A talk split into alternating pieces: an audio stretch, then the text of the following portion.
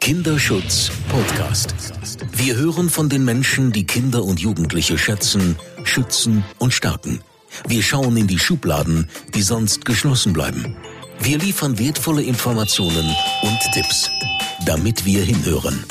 Der Kinderschutz Podcast.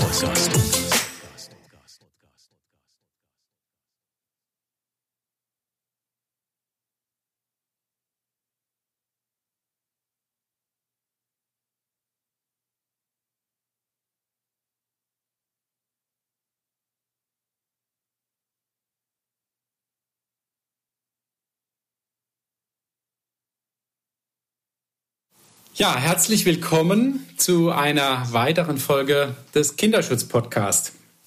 Mein Name ist Jerome Braun und ich darf Sie zu einer weiteren Folge heute mit Anna Pallas begrüßen. Anna Pallas ist die Geschäftsführerin der Theaterpädagogischen Werkstatt in Osnabrück. Aber bevor wir zunächst auf dich eingehen, Anna, du hast ja heute die Möglichkeit, hier auch die eine oder andere Schublade zu öffnen. Es gibt ja in unserem Themengebiet immer wieder so Mythen, die so äh, herumgeistern. Hast du spontan schon eine Idee für eine Schublade, die du heute gerne öffnen möchtest, auf die wir dann gleich nochmal eingehen können? Mythos Täterin. Das ist mir jetzt ganz spontan eingefallen. Ja, sehr gut. Gehen wir gleich drauf ein. Ja, aber zunächst tatsächlich zu dir, äh, damit auch unsere ZuhörerInnen wissen, äh, mit wem sie denn heute zu tun haben. Ja, du bist, äh, wenn ich das sagen darf, 63 Jahre alt. Ich war ganz überrascht, wo ich bei unserem ersten Telefoncall, äh, das war mir gar nicht klar, ich gedacht, Mensch, so dynamisch, gleich das Du angeboten, fand ich total super und ich glaube, das braucht man auch in deinem Bereich. Ähm, da einfach so mit positiver Energie ranzugehen. Du beschreibst dich nämlich, dass du flexibel, fleißig, freiheitlich, fröhlich, findig, freiwillig und auch manchmal ein bisschen flippig bist. Und das finde ich sehr schön und das macht mir auch Freude, mit dir dann tatsächlich heute auch zu sprechen. Trotz dieser durchaus ja auch nicht immer ganz leichten Thematik, mit der wir uns beschäftigen.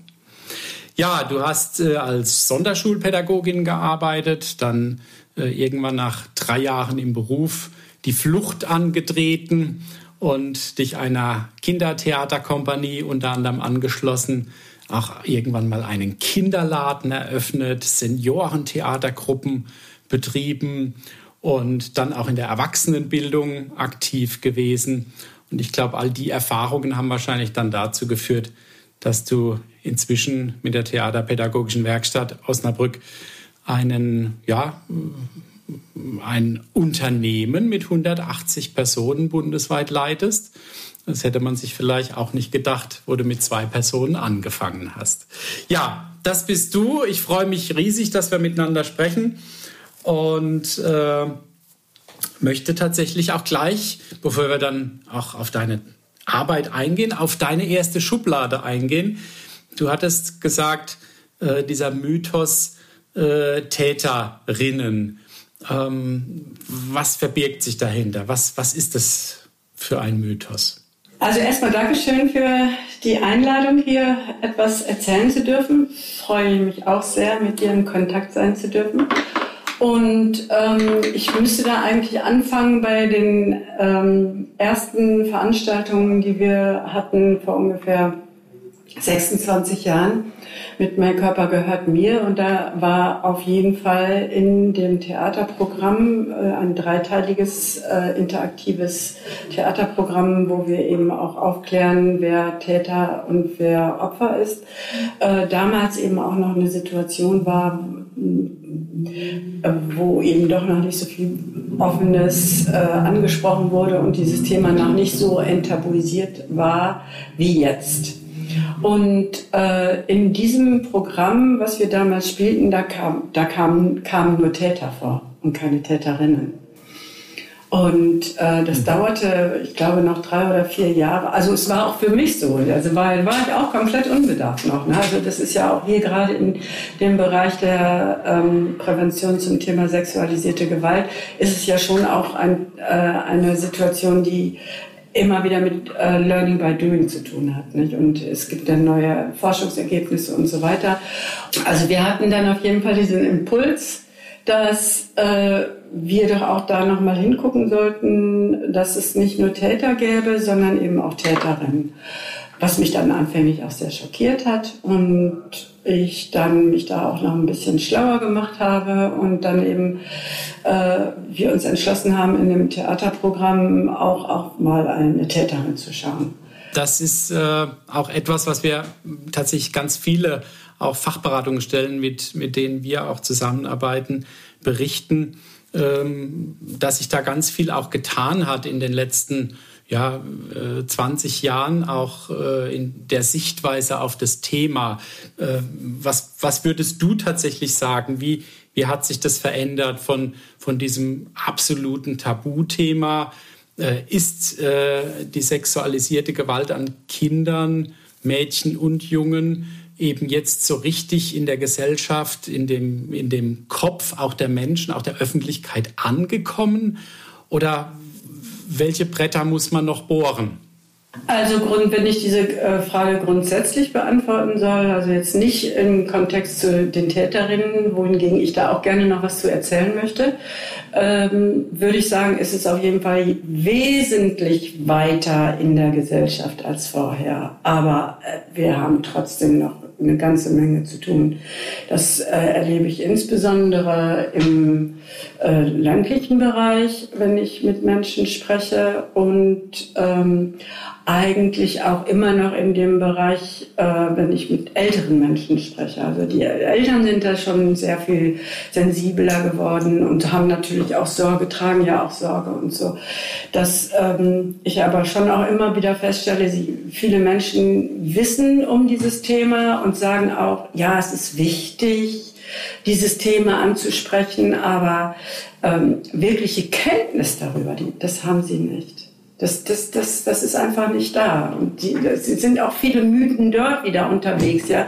Dass sie also viel selbst immer erzählen, statt die Fachleute reden lassen und so. Nicht? Also wie oft sitze ich in irgendwelchen größeren Gruppen zusammen, ich sage, ich mache dies und jenes und sie kriegen alle ganz große Augen, auch Schnappatmung zum Teil, weil sie dieses Thema dann angesprochen fühlen und sich ähm, auch angesprochen fühlen, etwas dazu zu sagen. Und dann ist das für meine Begriffe ganz häufig so, dass sie dann eben auch so selber irgendein Statement Statement geben und ich denke, ja, das ist jetzt nicht wirklich richtig, was du da sagst. Und um auch nicht immer in diese Diskussion zu, äh, zu gehen, lasse ich das dann stehen oder versuche es dann eben nur so ein bisschen gerade zu rücken. Und äh, das wirst du aber sicherlich auch kennen, ne? dass das, äh, dass das ähm, äh, oft geprägt ist von den eigenen Einbildungen derer, mit denen du da zu tun hast. Ne? Ja, ist auch immer die Frage, wie, wie die Menschen natürlich auch je älter auch dann aufgewachsen sind, sozialisiert worden sind. Ich meine, ich sage immer, dieser, dieser Spruch, so etwas gibt es bei uns ja nicht. Ich meine, mich verwundert es, dass man in, in Fernsehberichten immer noch hört, irgendwie vom Nachbarn, hast so etwas, dass bei uns sowas passiert, das hätte ich ja nie gedacht.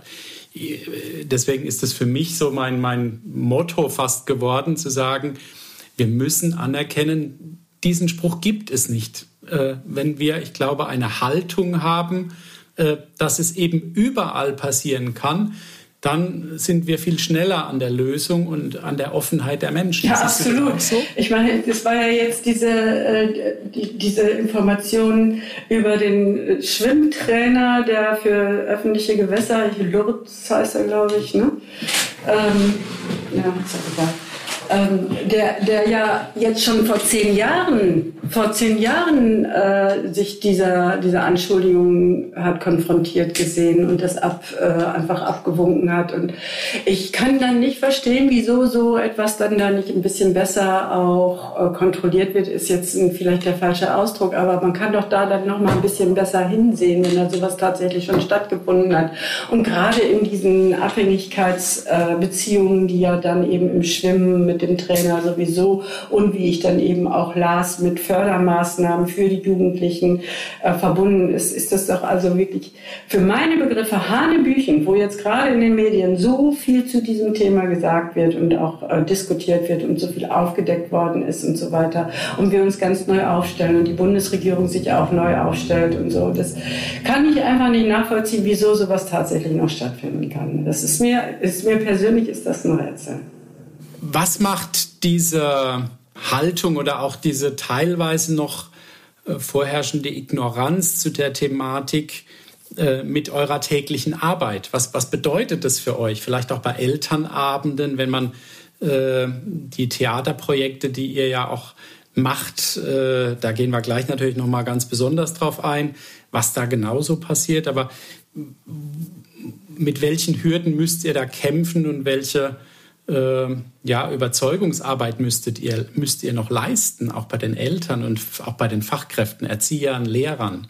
Das ist ähm, ein schöner Übergang, um nochmal auf diese Täterinnen-Situation zurückzukommen. Wir haben dann ja eben auch, und das tun wir ja eben oft und immer wieder mit unseren Theaterprogrammen, äh, eine Modifikation äh, vorgenommen, in dem Sinne, dass wir da jetzt eine unserer Protagonisten im Spiel äh, zu einer Täterin auch machten und das auch dann da schilderten. Das ist bei uns unter anderem äh, eine Mutter, die, die ihrem Sohn, während sie miteinander kuscheln, an den Penis fasst.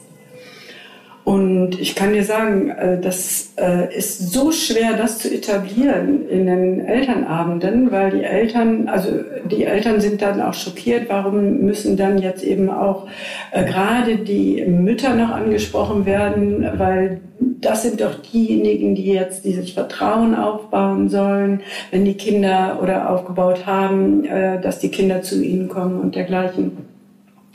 Das geht auch zum Teil äh, so weit, dass die uns, äh, die, die Auftraggeber uns äh, die Bedingungen stellen, wir würden mit, mit ihnen gerne zusammenarbeiten, aber sie sollten dann auf jeden Fall die Mutter äh, da herausnehmen und da jemand anders finden. Es darf dann auch die Tante sein und so. Und wir waren auch sehr verunsichert, was das angeht, weil da eben dann doch auch ähm, so ein, wie man heute sagt, so ein Shitstorm kam, dass wir ähm, uns da auch noch mal ein bisschen schlauer gemacht haben insbesondere bei meiner DGFPI-Freundin Monika Egli-Alge, die dann eben mich äh, in meinem Vorhaben aber bestärkte und sagte, dass es eigentlich noch gar nicht die Dunkelziffer, äh, es noch gar nicht klar ist, wie hoch die Dunkelziffer ist, gerade auch bei Frauen, insbesondere in dem pflegerischen Bereich, ähm, dass sie auch Täterinnen sind und äh, ich das unbedingt machen sollte und wir uns darüber hinwegsetzen müssen und das eben auch ein ganz wichtiger Bestandteil ist, da eben auch präventiv und informativ einzuwirken. Ist ja im Prinzip äh, eine weitere Schublade. Ne? Frauen sind keine genau. Täterinnen. Ja? Das, äh, weil es sind ja die Bezugspersonen und so in dieser Natur der Sache genau. liegt es einfach. Und dass sich die Frauen das wirklich zum Teil auch gar nicht vorstellen können, ne? dass das so viele sein können. Weil es, es sind mhm. Äh, also eine, eine ganz normale Mutter, sage ich jetzt mal, ne? die kann sich das ja auch gar nicht vorstellen, was da stattfindet, ne? warum, warum andere Mütter so etwas tun könnten. Ach, wir hatten jetzt gerade einen Fall einer 44-jährigen Kita-Erzieherin, die aber in der Kita glücklicherweise nicht übergriffig wurde, aber die zwölfjährige Tochter, die, Teil, die auch noch behindert war, äh, missbraucht hat und, und wohl auch äh, Videomaterial erstellt hat und das dann getauscht hat. Die war hoch, hoch anerkannt im Ort und in allen möglichen Institutionen aktiv, äh, viele Jahre. Ähm, und die Fälle sind aber auch wichtig, die, die öffentlich zu machen, um eben genau auch wieder zurück auf, auf diesen Satz, so etwas gibt es bei uns nicht, äh, zu entkräften, weil es gibt nichts, was es nicht, was es nicht gibt ja in unserem Themengebiet. Und deswegen finde ich das ja so wertvoll, dass ihr genau auch das in euren äh, Theaterprojekten aufgreift. Aber vielleicht, man erkennt ja äh, vor allem äh, Mein Körper gehört mir. Damit seid ihr ja schon, glaube über zwei Millionen Kinder, die ihr bespielt habt. Das ist das Theaterstück in Deutschland zur Prävention von sexualisierter Gewalt. Ähm, erzähl mal ein bisschen, was passiert da, was greift ihr auf und warum ist es denn überhaupt so erfolgreich? Also ich glaube, es ist auch deswegen so erfolgreich, weil wir diese, dieses Format, wir nennen das auch gar nicht Theaterstück, sondern wir nennen es Theaterprogramm, weil wir ja auch dreimal kommen und das in den internen Klassenverband. Also wir wirklich nur die kleine Gruppe bespielen. Das ist also wirklich eine sehr akribische Arbeit, das zum einen. Und das andere ist das Format des interaktiven Szenencollage. Ich würde mal sagen, als wir so vor 27 Jahren angefangen haben, waren wir vielleicht nicht die ersten, aber doch fast die ersten. Hier in der Bundesrepublik würde ich mir das mal so vorstellen. Ich komme auch aus so einem Genre des Kindertheaters. Wir haben das animatorisches Kinder, äh, Kindertheater genannt, dass wir eben auch dort schon die Kinder animiert haben, mit uns als äh, DarstellerInnen zu kommunizieren. Und äh, hier ist das sozusagen in dem Format Mein Körper gehört mir mit eingeflossen als Erfahrung und auch noch in der perfektionierteren Art und Weise, insbesondere deswegen, weil wir da ein Format gefunden haben, das äh, sehr wasserdicht ist und nicht nur ausschließlich davon abhängig ist, was die Kinder sagen. Ja, also man hat die Möglichkeit, immer wieder auch ähm, in die Interaktion durch die sehr durchdachten Fragekonstellationen wieder neu einzusteigen, wenn es mal abdriften sollte im Gespräch mit den Kindern. Und äh, dieses dreiteilige Theaterprogramm, das baut sich äh, ja sehr sukzessive auf. Es ist sehr didaktisch einge, ähm, eingestielt, würde ich mal sagen. Und es beginnt eben mit guten und schlechten Gefühlen und es geht, beginnt auch mit sich kennenlernen und der Einführung von einem neuen Idiom, was wir Ja- und Nein-Gefühl nennen, um das auch klar zu haben für die Kinder, was wir damit meinen äh, erzählen die uns von ihren. Dann fangen wir an, über Ja oder Nein ähm, Gefühle in der Form zu sprechen, dass wir Szenen äh, zeigen, wo es um Ja und Nein Gefühle geht, äh, um und dann da, äh, darum, wo es um Nein-Gefühle geht, die aber dann auch nicht als Nein betitelt werden, also dass man das dass sie nicht traut, Nein zu sagen. Und das machen wir äh, mit äh, sehr alltagsgerechten und den Kindern äh, sehr gut bekannten Situationen, die sie eigentlich alle kennen, in einer Kindersprache. Und das ist natürlich auch eben das große Glück am Theater, dass man da so toll mit der Sprache arbeiten kann und die dann eben ja auch äh, sehr assimilierend in, äh, zur Zielgruppe sein darf, ähm, dass sie das auch sofort verstehen und gleich Feuer und Flamme sind. Und das große, große Plus, was wir haben, was ja auch ein wirklich wesentlicher Bestandteil der Präventionsarbeit zum Thema sexualisierte Gewalt ist, ist, dass wir über Gefühle sprechen. Ja, und die Gefühle sind so wichtig. Und wenn wir als Erwachsene stehen, und ich muss da auch nochmal dazu sagen, dass wir eben nicht zwei Frauen sind, sondern wir sind Mann und Frau, was im, in dem Grundschulalter ja auch sehr selten passiert, dass Männer dabei sind und äh, da haben es unsere Männer im Spielteam oftmals auch leichter als die Frauen, weil das denen die Kinderherzen so zufliegen äh, ist das auch nochmal was ganz Besonderes, dass da so ein Mann sitzt, so ein gestandener Mann, oftmals auch mit Bart oder drei Tage Bart und so, und der redet von seinen Gefühlen. Ja, und das erstaunt die Kinder schon auch sehr und das lässt natürlich dann auch das Kinderherz sehr schnell hochschlagen und äh, dass wir dann eben auch diese Art Vertrauen aufbauen können, dass wir dann im zweiten Teil, der dann eine Woche später stattfindet, ähm, mit dem Kind schon auch eine Vertrauensebene haben, die eben dann es auch zulässt, über äh, diese einschlägigen Themen zu sprechen. Sexualisierte Gewalt, was ist das und wie geht das ne? und wer macht das und all diese Dinge. Ja, das findet im zweiten Teil statt und auch dort äh, spielen wir wieder Szenen an, die den Kindern sehr gut bekannt sein dürften, um äh, zum Beispiel zu erklären, was Exhibitionist ist oder äh, zum Beispiel zu erklären, äh, wie gefährlich ein Chat sein kann, wenn man sich darauf einlässt, den dann auch persönlich zu treffen und denen zu erklären, was die, wie man, äh, wie man sozusagen ein Handwerksgerüst hat, um sich in gewisser Weise selbst zu fragen, ob das richtig ist, was man da tut oder nicht. Ne?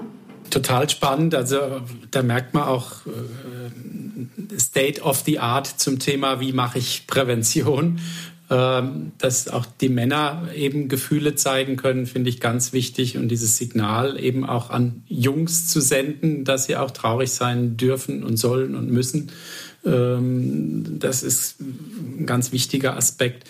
Und dass hier natürlich auch die digitalen Themen, die ja immer wichtiger und auch teilweise dramatischer werden, aufgreift, finde ich ganz wichtig.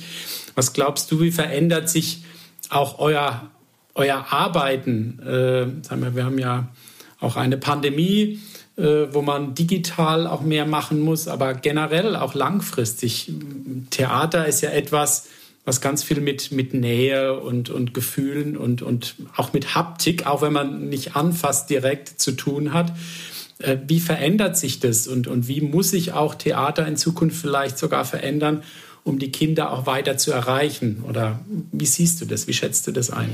Also wir haben hier in der Theaterpädagogischen Werkstatt in Osnabrück ja auch unter anderem äh, das Theaterpädagogische Zentrum integriert, in dem wir viele Projekte machen, die jetzt eben auch online laufen müssen, weil wir da eben äh, diese äh, Projektteilnehmenden äh, ja in irgendeiner Weise involvieren müssen. Nicht? Und man muss das ja auch unterscheiden. Also das, was, worüber wir gerade gesprochen haben, über Mein Körper gehört mir, das ist ein Theater für Kinder, in dem sie sich ta tatsächlich interaktiv beteiligen können, aber letztlich spielen sie ja nicht selber, sondern wir spielen für sie.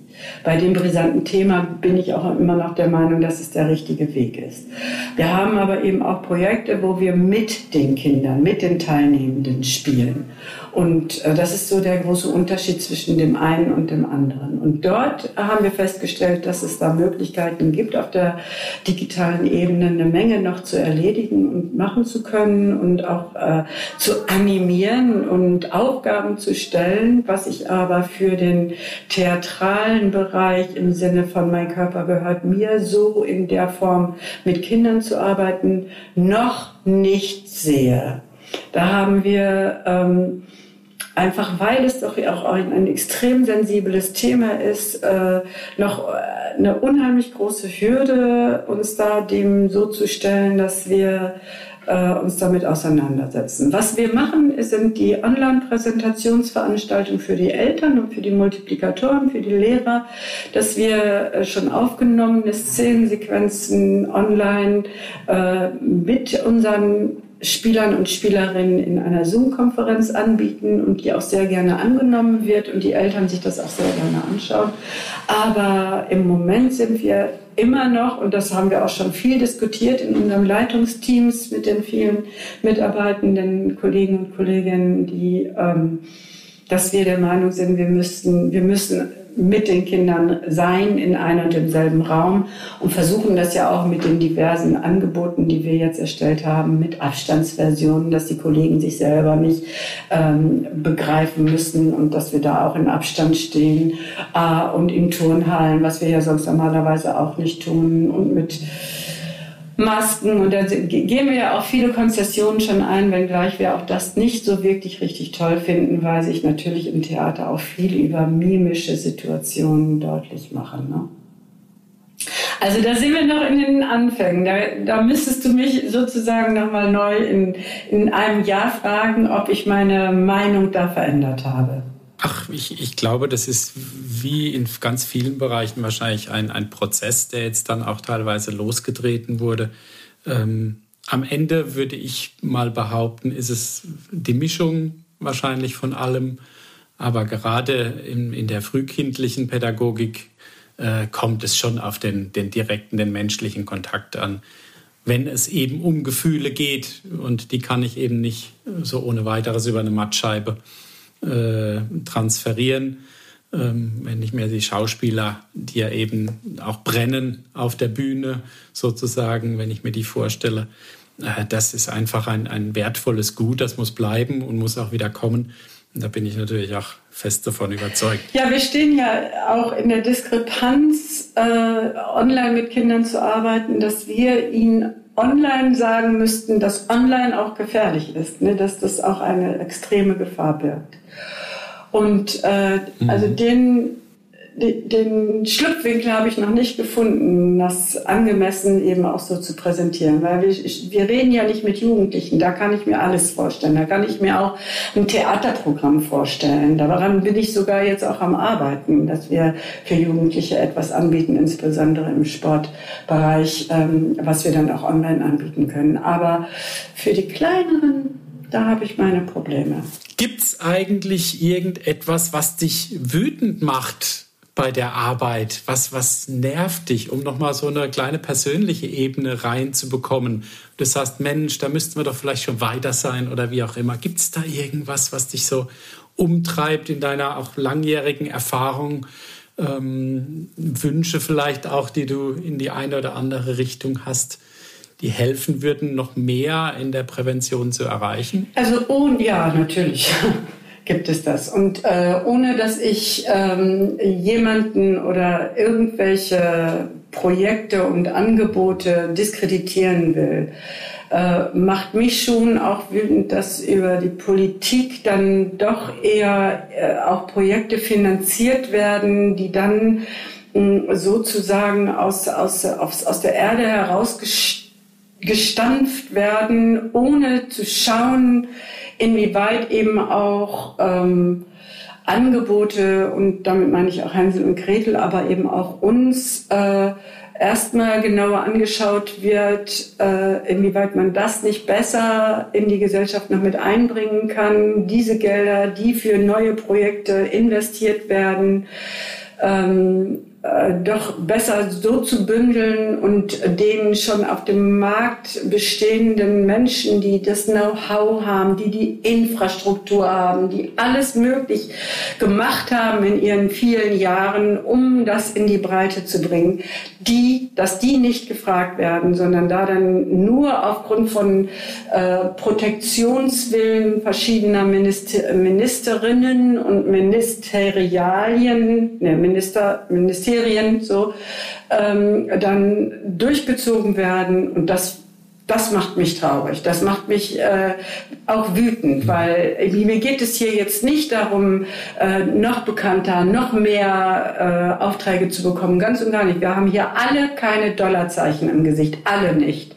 Und wir machen hier auch keine Dollars, sondern wir haben alle ein ganz, ganz großes Herz für den Kinderschutz. Das ist unser Treiber. Unser, wie sagt man das heute, die intrinsische Motivation ist der Schutz für Kinder. Und das, das verstehe ich nicht. Das kann ich nicht nachvollziehen. Und damit will ich auch nicht sagen, dass das, was da vielleicht aus dem Boden gestemmt wurde, und ich möchte jetzt keine Namen und auch keine Projektnamen nennen, äh, dass das ja in, in gewisser Weise auch toll ist, gar keine Frage. Wir nutzen es zum Teil ja auch, weil wir eben gar keinen Konkurrenzgedanken haben. Nicht? Äh, wir benutzen Materialien oder bieten die weiter mit an. Aber letztlich gehen da Gelder flöten, die nicht, das hätte und muss nicht sein verstehe ich, da kann ich dir natürlich aus meiner auch jetzt fast 25-jährigen Praxis auch, auch nur zustimmen, auch wenn man dann teilweise ja auch handgemachte Präventionsthemen sieht, wo dann ein Rentner vielleicht auch aus der Polizei oder so dann einfach sagt, jetzt mache ich mal schnell Prävention und natürlich auch mit einer Haltung, äh, an die Themen herangeht, äh, die eben nicht mehr State of the Art der Prävention sind. Ähm, da, da, erinnere ich mich an ein tolles Buch, was Hänsel und Gretel in den Anfangsjahren mal gefördert hat und was mir Ursula Scheele von Petze, wir sind ja sehr eng und wir sind auch gut befreundet, äh, äh, um die Ohren gehauen hat, weil sie gesagt hat, mit sowas, das könnt ihr nicht machen, da könnt ihr nicht raus. Aber das war eine tolle Erfahrung für uns. Wir hatten das gefördert und es war eben nicht mehr State of the Art. Ähm, und ist auch gut, die Erfahrung hat man gemacht. Der, der kollegiale äh, Dampfhammer kam dann und, und das kann man auch korrigieren. Und deswegen arbeiten wir ja auch als, als Deutsche Kinderschutzstiftung Hänsel und Gretel eben mit Organisationen, mit Fachberatungsstellen und, und Profis vor Ort jeweils immer zusammen sagen, wir haben unsere Kompetenzen, ihr habt andere. Und deswegen hoffe ich ja auch, dass wir jetzt schon unseren ersten Schritt auch mal für ein gemeinsames Projekt machen. Ähm, wir haben ja die ersten Gespräche und das äh, macht alles riesig Spaß. Und ich bin gespannt, wie es da weitergeht auch. Ähm, aber ich glaube, das ist schon auch nochmal ein Thema, um darauf zurückzukommen, die Qualität dessen, was an Prävention gemacht wird. Das fängt an vom Wording, äh, ja, Kinderschänder und wie auch immer, all diese Worte, die eben immer noch herumgeistern. Äh, das ist halt nicht mehr State of the Art. Werdet ihr da auch wahrscheinlich ständig damit konfrontiert, oder? Ja, und wir sind ja auch äh, im Wachstum. Nicht? Wir, wir selber haben natürlich nicht Kinderschänder gesagt, das ist ja jetzt natürlich auch nochmal ein, ein extremes Wort, was du da benutzt. Aber ähm, wir haben.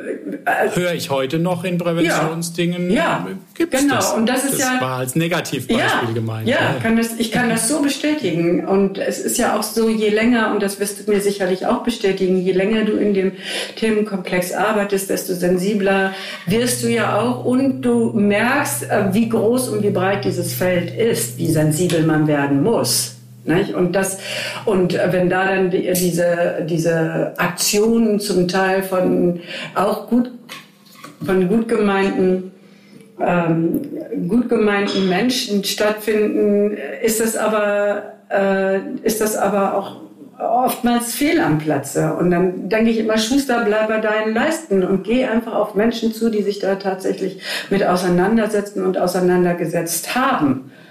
Also für mich ist da ein Beispiel äh, jetzt ja auch dieser sexuelle Missbrauch. Das ist ja ein großes Thema und das war damals, als ich anfing, eben auch schon ein Thema. Wenn es denn den sexuellen Missbrauch gibt, gibt es denn dann auch den sexuellen Gebrauch? Ja, das war ja also damals schon. Das ist 28 Jahre her, dass ich mich mit diesem Thema auseinandergesetzt habe. Und jetzt ist es soweit, dass wir sexualisierte Gewalt sagen. Ne? Und äh, auch nicht sexuelle Gewalt, weil wir festgestellt haben, dass die sexuelle Gewalt ähm, auch ja nicht das richtige Wort dafür ist. Es ist, kann ja keine sexuelle Gewalt geben, sondern es kann ja nur Gewalt geben, die sexualisiert ist. Wenngleich wir jetzt eben aber auch wieder schauen müssen, wie gehen wir denn jetzt auch äh, mit diesem Wort, insbesondere mit den Kindern um, ne? weil wir reden ja von sexuellem Missbrauch in unserem Theaterprogramm und wir sind jetzt gerade dabei, es auch umzuändern und ähm, haben festgestellt, dass die Kinder aber besser das Wort sexuelle Gewalt verstehen als sexualisierte Gewalt. Das ist nicht so. Das heißt, wir müssen anfangen, irgendwie flexibel zu sein, damit zu spielen. Und in den Medien gibt es überall noch dieses Wort sexuellen Missbrauch, was Sie alle schon gehört haben und es auch besser einschätzen können. So, also es ist äh, ein, ein ständiges, wo du vom Wording sprichst, ne, ein ständiges ähm, Wachsen und gucken, was wir machen. Dann gibt es noch ganz viele andere Themen, die ich jetzt auch nicht ansprechen möchte, aber das ist zum Beispiel eins, ne, was äh, mhm. äh, uns doch wirklich auch sehr bewegt. Ja, aber es ist ein wichtiges und, und, und gutes Beispiel und ich glaube, da muss man sich auch selbst immer wieder dran erinnern. Also äh, da kann sich, also ich kann mich da auch gar nicht ausnehmen, denn auch mal auch das nochmal falsch begrifflich auch mal zu benennen. Ähm, aber man muss immer in die Reflexion gehen und ich glaube, man darf auch nicht nur über die Begrifflichkeiten am Ende diskutieren, sondern halt dann, äh, ja, eben wie du sagst, wenn es in der Praxis eben die Kinder über die Mädchen so hören, dann muss man es ja auch irgendwie aufgreifen und ist ja auch eine Chance, mit den Kindern vielleicht auch genau, genau da anzusetzen und drüber zu sprechen. Ja, ich plädiere da sehr, genauso wie beim Gendern, plädiere ich da sehr für den spielerischen Umgang. Also wenn man im Austausch ist, dass man dann eben auch nochmal das eine und das andere Wort sagen darf und äh, trotzdem äh, dein Gesprächspartner eben aber trotzdem die, äh, äh das Signal bekommen hat, ich weiß schon, wovon ich rede. So, ja. Hm. Das ist sehr schön. Hilft auch vor allem den Männern, glaube ich, ein bisschen weiter, eine solche Haltung, um wieder die Klischees zu bedienen. Ja, äh, ich könnte, glaube ich, noch ganz, ganz lange mit dir sprechen, aber wir haben, wir haben jetzt schon eine ganze Weile gesprochen. Lass mich noch mal einen kurzen Schlenker so gegen Ende unseres Gespräches zu, zu, einem, zu einem Projekt, was ihr auch in der Kita umsetzt. Vielleicht kannst du mir zur Nein-Tonne, weil das Wort Nein kam ja auch bei Mein Körper gehört mir, ist ja auch, ist ja auch immer so ein zweischneidiges Thema. Auf der einen Seite sagen wir ja, ich sage es bewusst, Kinder, ihr müsst Nein sagen und darin liegt ja schon der Fehler, ihr müsst. Ja, äh, und auf der anderen Seite sind eben die Erwachsenen schuld und kein Kind hat Schuld, äh, wenn es ihm nicht gelingt, Nein zu sagen. Aber jetzt gibt es die Nein-Tonne. Vielleicht, wie löst die das auf, gerade in der Kita? Ähm, Finde ich immer, das ist ja immer so eine schwierige Frage. Sehr spielerisch. Unsere, unser Theaterprogramm, beziehungsweise da kann man fast auch schon Theaterstück sagen, weil wir spielen dort eine lange Sequenz und gehen dann erst später ins Gespräch mit den Kindern. Und ähm, dann ähm, muss man sich das so vorstellen, dass die Gefühle und die Ängste der Kinder sensibilisiert werden durch zwei Protagonistinnen, die wir haben, auch wieder ein Junge und ein Mädchen. Die sprechen sozusagen die, äh, die vielen kleinen Alltagsängste und die vielen großen Alltagsgefühle an, äh, um da auch nochmal deutlich zu machen, dass sie äh, dass sie ihre Berechtigung haben und äh, diese zwei Protagonisten sind sozusagen die positiven Vorbilder, ne? dass, sie das, dass sie das tun dürfen und dass sie das eben auch untereinander tun.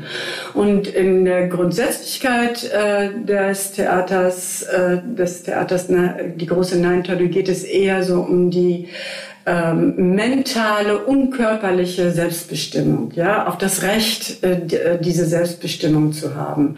Und wir sie da bestärken auf sehr spielerische Art und Weise. Ne? Wir spielen da wirklich zwei kleine Kinder und es macht ein Mods Gaudi auch, die zu spielen. Ich sehe es bei den äh, bei unseren Spielerteams. Ne? Sie sind zwar immer ordentlich aus der Puste, wenn sie fertig sind, weil es ein hochtemporeiches Spiel ist, äh, aber ähm, sie einfach immer ganz glückliche Augen auch haben. Ne? Da geht es eben um ganz einfache Basics. Ne? Ist die ähm, Fragen wie hm, äh, muss ich eine Jacke anziehen, wenn, wenn es mir doch warm ist, bis hin muss ich die Suppe essen, also die Klassiker auch, muss ich die Suppe essen, äh, wenn sie doch für mich zu heiß ist, obwohl der Papa sagt, die ist nicht heiß.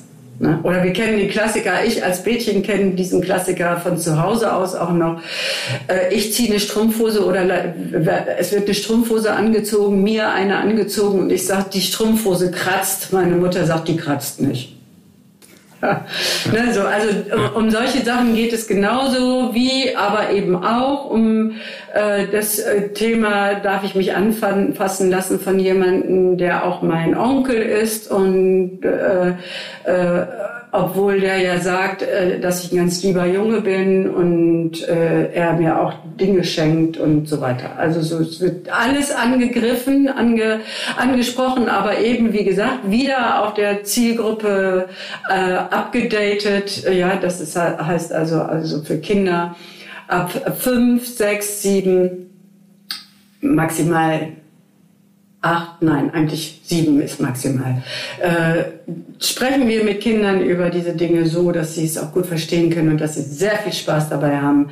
Was nicht zu vergessen ist, auch bei Mein Körper gehört mir, wir haben ein total tolles Lied dabei, was die Kinder danach singen können und was sie auch singen und äh, auch sehr nachhaltig singen. Wir kennen also Kinder, die äh, uns nach Jahren ansprechen und das Lied äh, noch anklingen lassen.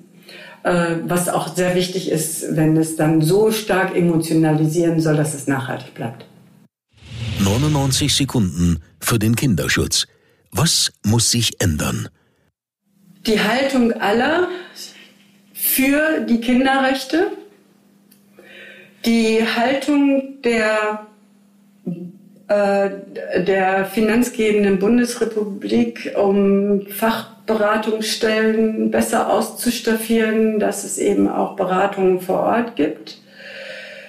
Das leidige Geld muss, äh, muss fließen, auf jeden Fall.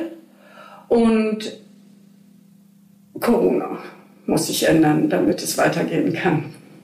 Ich weiß gar nicht, ob ich jetzt bei 99 Sekunden gelandet bin. Ich kann nur sagen, vielen lieben Dank, liebe Anna Pallas. Ja, liebe Hörerinnen und Hörer des Kinderschutz-Podcastes, ich hoffe, dass wir einen wertvollen Einblick geben konnten in die ein oder andere Schublade und dass für Sie auch das Richtige dabei war. Danke, dass Sie hingehört haben. Das war der Kinderschutz-Podcast der Deutschen Kinderschutzstiftung Hänsel und Gretel mit Jerome Baun.